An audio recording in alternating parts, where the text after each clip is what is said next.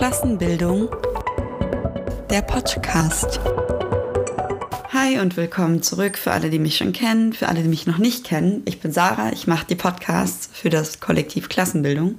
Und heute will ich über das Thema reden, das gerade für uns alle sehr wichtig ist, beziehungsweise über das vielleicht auch gerade jeder spricht. Und das ist der Ukraine-Konflikt, beziehungsweise in den letzten Wochen der Ukraine-Krieg. Wir führen das als Revolutionärinnen erstmal zurück auf die Zuspitzung der Widersprüche zwischen den großen imperialistischen Staaten. Also nicht einfach darauf, dass Putin irgendwie total aggro ist. Das ist er vielleicht auch, aber das ist erstmal nicht der grundsätzliche Grund für diesen Konflikt. Was bedeutet das denn, die Zuspitzung der Widersprüche zwischen imperialistischen Staaten? Da gibt es ja mehrere Fragen. Einmal, was sind denn diese Widersprüche und was sind überhaupt imperialistische Staaten? Imperialistische Länder oder Staaten, das sind erstmal die Länder, die in der Rangfolge des globalen kapitalistischen Wirtschaftssystems ganz weit oben stehen. Also die Staaten und deren Kapitalisten, die am meisten Einfluss und Macht besitzen, um ihre Interessen durchzusetzen. Die Widersprüche zwischen diesen Staaten sind einfach, naja, eigentlich sind sie nicht so einfach, aber die grundlegenden Widersprüche sind, dass jeder Staat bzw. die Kapitalisten der Staaten ihren Einfluss erhöhen möchte in der Welt. Das heißt, sie möchten ihre Absatzmärkte vergrößern, sie möchten mehr Länder in eine wirtschaftliche Abhängigkeit von ihnen bringen, so dass sie mehr Profit generieren können. Und das kann nur bis zu einem bestimmten Punkt friedlich passieren. Denn irgendwann ist man an einem Punkt, wo man darum kämpfen muss, wer den Einfluss in einem bestimmten Land oder einer bestimmten Teil der Welt bekommt und wer dort eben seinen Absatzmarkt haben kann. Oder wer dort zum Beispiel seine Unternehmen aufstellen kann, seine Fabriken, um dort billig zu produzieren. Und da nicht ein Land äh, bzw. ein Staat oder deren Kapitalisten irgendetwas friedlich hergeben wird und sagen wird, ja cool, nimm doch unseren Absatzmarkt, kommt es auch dort immer wieder zu Konflikten und irgendwann dann eben auch unvermeidlich zu bewaffneten Konflikten.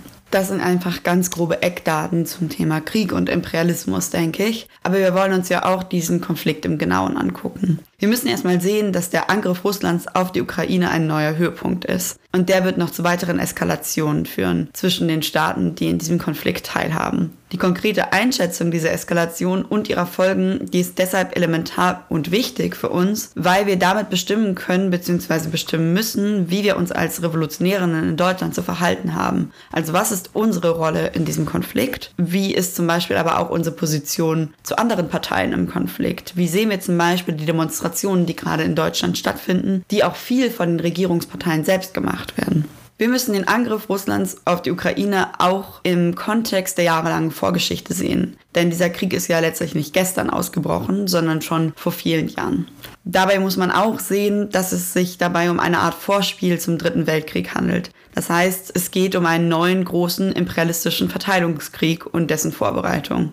Dieser Punkt ist deshalb zentral, damit wir das Agieren der internationalen Parteien einordnen können und damit wir richtig bestimmen können, wie imperialistische und kapitalistische Staaten handeln bzw. was hinter ihrem Handeln steckt. Dabei geht es jetzt nicht darum zu sagen, morgen bricht der nächste große Krieg aus, beziehungsweise der dritte Weltkrieg oder übermorgen. Aber es geht darum zu sehen, dass mit der Eskalation in der Ukraine der Ausbruch des dritten Weltkriegs viel näher gerückt ist, als er vorher war. Entgegen der bürgerlichen Propaganda, die wir jetzt gerade ganz viel in Deutschland hören, aber auch in anderen NATO-Ländern, agiert die russische Armee jetzt nicht bloß weil Putin voll wahnsinnig oder voll paranoid ist. Vielmehr kann der Krieg in der Ukraine nur dann erklärt und vor allen Dingen nur dann verstanden werden, wenn wir uns den Kontext ansehen, in dem der geschieht. Und das ist der, den ich eben schon genannt habe, den eines nächsten kommenden großen imperialistischen Krieges und dessen Vorbereitung. Die Ausweitung und Festigung des eigenen Einflusses von Russland im Osten der Ukraine stellt für sich genommen gerade keine rationale Erklärung für den russischen Angriff auf die Ukraine dar. Denn selbst eine militärische Eroberung der gesamten Ukraine würde auf rein ökonomischer Ebene vermutlich nicht die Profiteinbußen kompensieren, die Russland jetzt durch den Krieg und die verschlechterten Handelsbeziehungen zu Europa in Kauf nehmen muss. Auch Russland kennt die von den NATO-Staaten verhängten Sanktionen und hat sich darüber, bevor es in den Krieg gezogen ist, schon Gedanken gemacht und diese einkalkuliert und sich trotzdem bewusst für den Angriff auf die Ukraine entschieden. Das vermeintliche Ziel Russlands in diesem Krieg dürfte nicht eine dauerhafte Eroberung oder Besetzung der Ukraine sein, sondern vielmehr ein Regime Change, der die Ukraine zu einem neutralen Pufferstaat zwischen den Truppen der NATO-Staaten und Russland macht und damit eine direkte Stationierung feindlicher Truppen an einem größeren Teil der russischen Grenze verhindert. Der Angriff Russlands auf die Ukraine ist daher kein Zeichen der Stärke des russischen Imperialismus, sondern aus seiner Sicht ein notwendiger Schritt, um den Ausbau der Ukraine zum NATO-Frontstaat zu verhindern Denn das würde die Ausgangssituation Russlands in einem großen neuen Krieg extrem verschlechtern, wenn da einfach NATO-Truppen direkt vor den Grenzen wären. Russland zieht daher die Eskalation und den Krieg zum jetzigen Zeitpunkt immer noch einem Krieg zu einem späteren Zeitpunkt vor, da es da einen höheren Preis dafür zahlen müsste. Die NATO-Staaten wiederum haben die Möglichkeit, die sich ihnen seit 2014 bot, in der Ukraine politisch, ökonomisch und militärisch Fuß zu fassen, genutzt und die Ukraine planmäßig zu ihrem inoffiziellen Frontstaat gegen den russischen Imperialismus aufgebaut. Man muss also auf der anderen Seite sehen, dass das, was für Russland bedrohend wirkt, für den Westen erstmal ein massives strategisches Plus ist. Und zwar sich bis an die eigenen Grenzen in den Osten auszudehnen. Die NATO ist gerade aber nicht bereit, direkt in einen großen Krieg einzusteigen. Und sie hat im Angesicht der russischen Drohungen in den letzten Monaten zwar verstärkt Waffen geschickt, aber zugleich klar betont, dass sie jetzt nicht bereit ist, die Ukraine militärisch zu verteidigen und damit bereits jetzt möglicherweise den Dritten Weltkrieg auszulösen. Auch wenn also die ökonomischen und politischen Folgen für Russland nicht klar berechenbar gewesen sind, ist das Risiko einer weit über die Ukraine hinausgehenden militärischen Eskalation verhältnismäßig leicht einzuschätzen gewesen hinter den Krokodilstränen, die jetzt westliche Politikerinnen vergießen über den barbarischen, paranoiden, wahnsinnigen Überfall Russlands auf die Ukraine, verbirgt sich also auch eine geostrategische Ebene und auch die Gewissheit, dass selbst wenn Russland seine Kriegsziele formell erreicht, der Krieg die gesellschaftlichen Widersprüche in Russland und der Ukraine massiv zuspitzen wird. Das bedeutet, Russlands Kräfte werden dort gebunden werden und Russland wird als imperialistische Kraft geschwächt. Man kann es also auch so ausdrücken, die Waffenlieferungen an die Ukraine hatten und haben zum Ziel, dass das Bauernopfer der NATO, zu dem die Ukraine eben in den letzten Jahren gemacht worden ist, möglichst effektiv gestaltet wird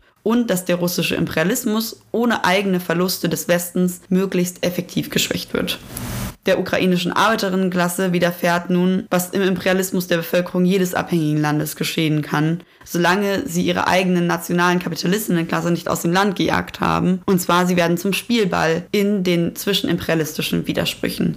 Unsere Solidarität gilt also jetzt nicht irgendeiner Kapitalistinnenklasse in der Ukraine, sondern sie gilt den ukrainischen Arbeiterinnen. In letzter Zeit kommen von allen Seiten diese absurden Diskussionen über den sogenannten Aggressor in diesem Konflikt auf. Zum einen wird uns gesagt, ja, hier geht es eigentlich nur um eine verrückte Einzelperson.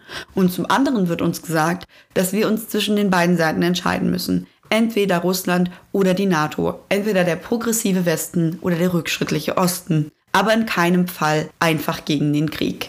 Wir müssen dem ein klares Verständnis entgegensetzen, dass der Imperialismus an sich dauerhafte Aggression bedeutet und dass es im Imperialismus immer um rücksichtslosen Kampf um Einflussgebiete geht, ob der sich jetzt mit politischen, ökonomischen oder militärischen Mitteln vollführt. Das schließt eben die Gefahr eines neuen Weltkrieges und auch den Einsatz von Nuklearwaffen nicht aus. In den vergangenen Jahren wurden zahlreiche Konflikte zwischen den imperialistischen Staaten immer wieder mit der direkten Beteiligung der imperialistischen Armeen ausgetragen. Diese wurden zunächst nach 1990 im Vergleich dazu erstmal in Form von Stellvertreterkriegen in anderen Ländern geführt, ohne die Beteiligung der imperialistischen Armeen, beziehungsweise ohne deren direkte Einflussnahme. An eine nicht kontrollierbare Eskalationsspirale hat das bisher jetzt nicht herangereicht, aber es wird immer deutlicher, dass alle größeren imperialistischen Mächte ihre Geopolitik vor dem Hintergrund entwickeln, dass ein großer Krieg eher früher als später kommen wird und dass sie für diesen Stellung beziehen möchten. In diesem Zusammenhang ist auch der Krieg der Ukraine einzuordnen. Und wir müssen uns gegen die bürgerliche Propaganda stellen, die sagt, dass das der erste Krieg in Europa seit dem Zweiten Weltkrieg ist. Das stimmt erstmal historisch überhaupt nicht. Und zweitens muss man sich immer vor Augen führen, die imperialistischen Staaten führen dauerhaft Kriege überall auf der Welt. Auch der deutsche Imperialismus ist seit Jahrzehnten dauerhaft an Kriegseinsätzen in zahlreichen Ländern, eben auch in Europa, beteiligt. Als Kommunistinnen stehen wir prinzipiell gegen jeden imperialistischen Krieg, ob der sich jetzt in Europa abspielt oder eben nicht. Wenn wir dann heute in Deutschland Kräfte finden, die sich als Kommunistinnen oder Revolutionärinnen verstehen und von berechtigten Sicherheitsinteressen Russlands sprechen, dann müssen wir das genauso einordnen, wie es ist, und zwar als eine politische und ideologische Kapitulation vor dem Imperialismus. Denn wir werden uns weder auf die Seite der einen noch der anderen Imperialisten schlagen. Jetzt will ich noch kurz zu einem anderen Thema kommen, das ich im nächsten Podcast nochmal intensiver beleuchten werde. Und zwar geht es um die gigantische Propagandakampagne, die die NATO, aber vor allen Dingen auch Deutschland gerade fährt. In Deutschland sollen letztlich 100 Milliarden Euro für Rüstung investiert werden und noch weit darüber hinaus soll eben jedes Jahr der 2%-Satz bzw. 2% Hürde in Anführungsstrichen, die die NATO aufstellt, überschritten werden. Bis jetzt hat Deutschland es noch nicht mal geschafft, 2% seines BIP zu investieren. Jetzt wollen sie jedes Jahr mehr investieren als das. Wie ist diese Aufrüstung erstmal einzuordnen und was denken wir als Kommunistinnen darüber? Erstmal müssen wir sehen, dass die aktuelle Schwäche der kommunistischen und der Arbeiterinnenbewegung zulässt, dass diese Propaganda in der Arbeiterinnenklasse Füße fasst und viele Menschen es erst einmal gut finden, dass Deutschland gerade aufrüstet und denkt, dass damit irgendwie ihre eigene Sicherheit vorangetrieben wird. Wir müssen sehen, dass die herrschende Klasse in Deutschland pro-imperialistische Friedensaktionen organisiert und diese vereinnahmt und so letztlich die ehrliche Ablehnung des imperialistischen Krieges in der Ukraine für ihre Zwecke ausnutzt. Sie versucht, die Antikriegsstimmung und die Angst der Menschen vor einer weiteren Eskalation mit Hilfe einer nationalistischen Propaganda zu nutzen, um eine seit Jahrzehnten nicht mehr dagewesene Aufrüstung und Militarisierung in Gang zu setzen, ohne dass diese auf größeren Widerstand stößt. In den Umfragen, die kurz nach dem russischen Angriff auf die Ukraine gemacht wurden, zeigt sich, dass eine Mehrheit in Deutschland einverstanden ist mit dem Verlegen von Truppen an die Ostflanke der NATO einer gigantischen Aufrüstung von mehr als 100 Milliarden Euro, die ich gerade schon erwähnt habe, zusätzlich für die Bundeswehr und eine dauerhafte gigantische Steigerung der Militärausgaben scheint kaum etwas entgegengesetzt zu stehen.